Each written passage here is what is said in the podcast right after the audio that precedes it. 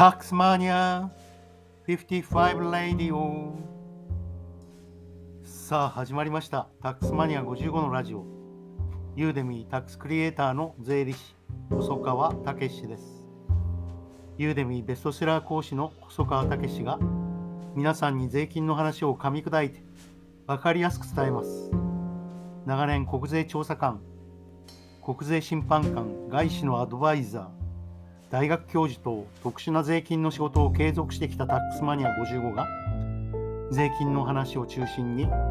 税金以外のこぼれ話にもフォーカスし聞いている皆様に価値を届けます北野武の映画「キッズ・リターン」私はこの映画が大好きですが最後のシーンで「まー、あ、ちゃんもう俺たち終わったのかな?」バカ野郎、まだ始まってもいないぜ。これでエンドロールにつながりますし、M1 で優勝した錦鯉の長谷川雅紀さんは、魂は年を取らないという松本人志の名言に、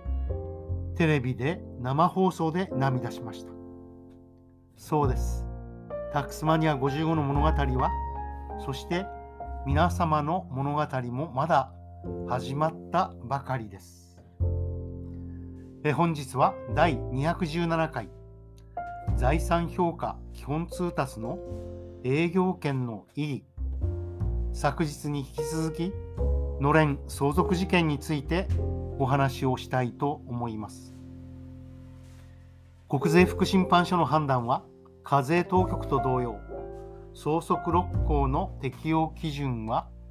課税の公平にあるということでした。そして納税者が評価額が著しく時価と比較して低くなることを認識していればそれが適用できると考えました。つまり課税の公平には算定された金額そのものが低いということと納税者がその低い金額を認識しているということと。でさらには納税者が意図的に租税回避の目的でそのような金額を算定した3段階があるわけで。国税副審判所は課税当局の考え方と同様に納税者が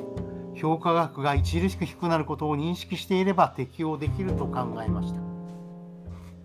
そしてこの事案で私が一番引っかかっているのが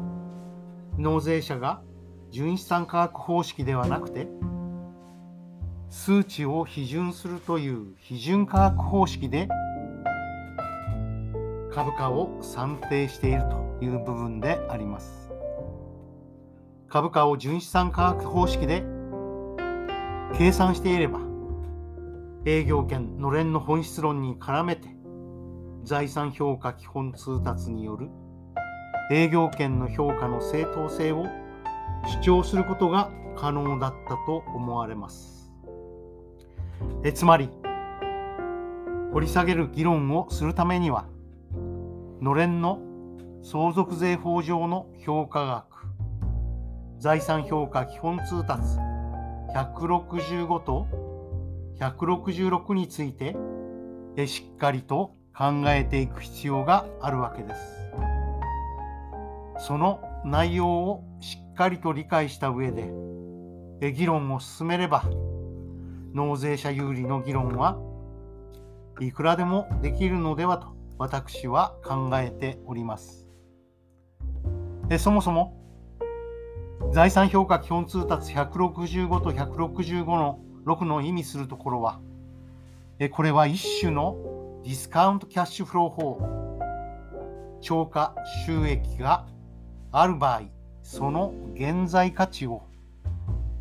財産評価通達の定めに基づいて算定しているに過ぎないと。つまり DCF 法の一種であるということを認識しなければなりません。3年間の返金所得金額直前の金額がそれよりも低ければその金額その50%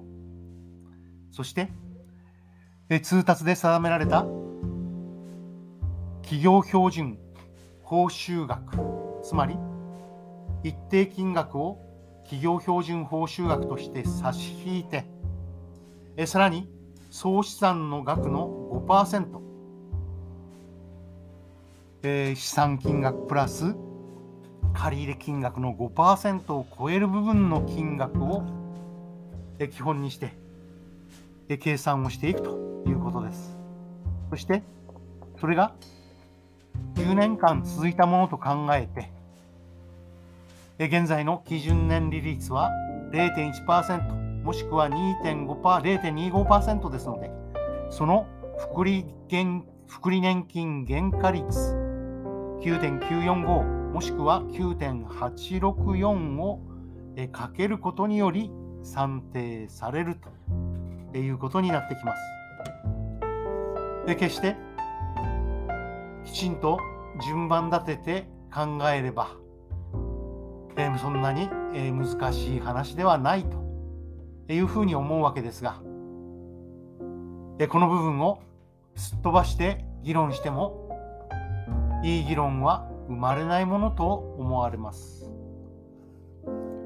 え本日はのれん相続事件の最近の令和2年7月8日採決を題材にして財産評価基本通達の営業権の算定の意義についてお話ししております。え皆様がこの話を聞いていて、えよくわからないなと思っても、え財産評価の基本通達というのは、租税法で定められた唯一の評価方法ですので、課税当局もこの方法で法人税の計算をすることも認めていて、一種のセーフハーバールールとしてこの通達が機能しているということも頭に入れなければいけません。でつまり営業権の価格というのは一旦基礎になる金額が算定されてそしてその算定された超過利益金額というのを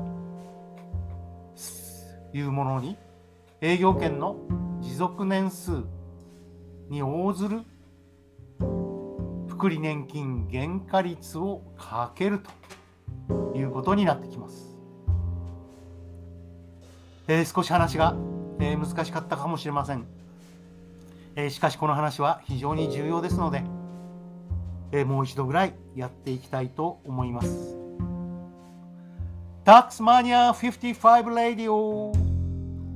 え本日は財産評価基本通達166の